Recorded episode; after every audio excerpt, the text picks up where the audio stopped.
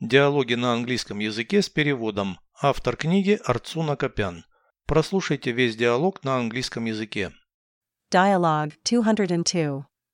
Do you sell honey in glass bottles? No, it's in glass jars or plastic containers. What sort of honey is the best? We have plenty of options. Which is best depends on your taste. What is mixed honey? Is it mixed with sugar? No, it is made of nectar collected from a variety of different plants. Who makes the mixed honey? Bees, of course. Honey bees.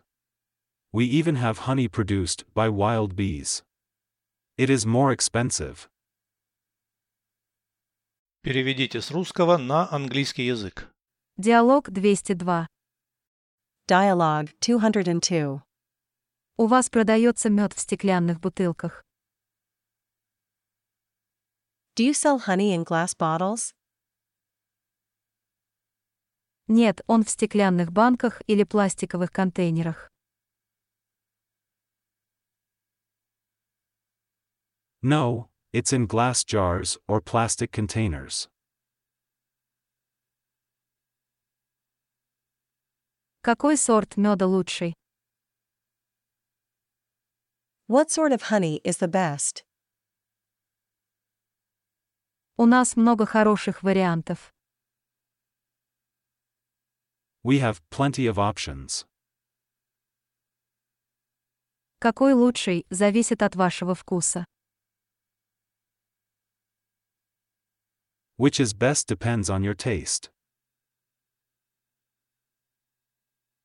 Что такое смешанный мед? What is mixed honey?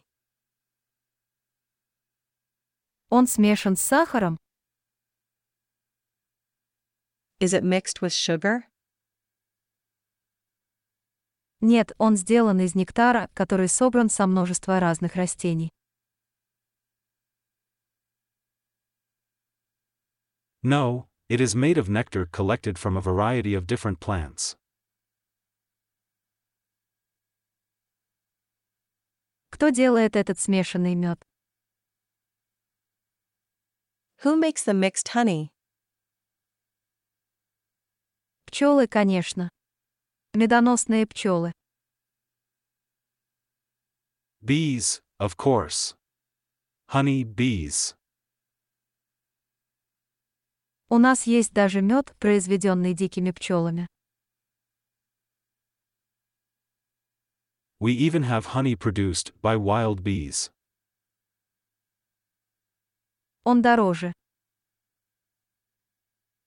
It is more expensive.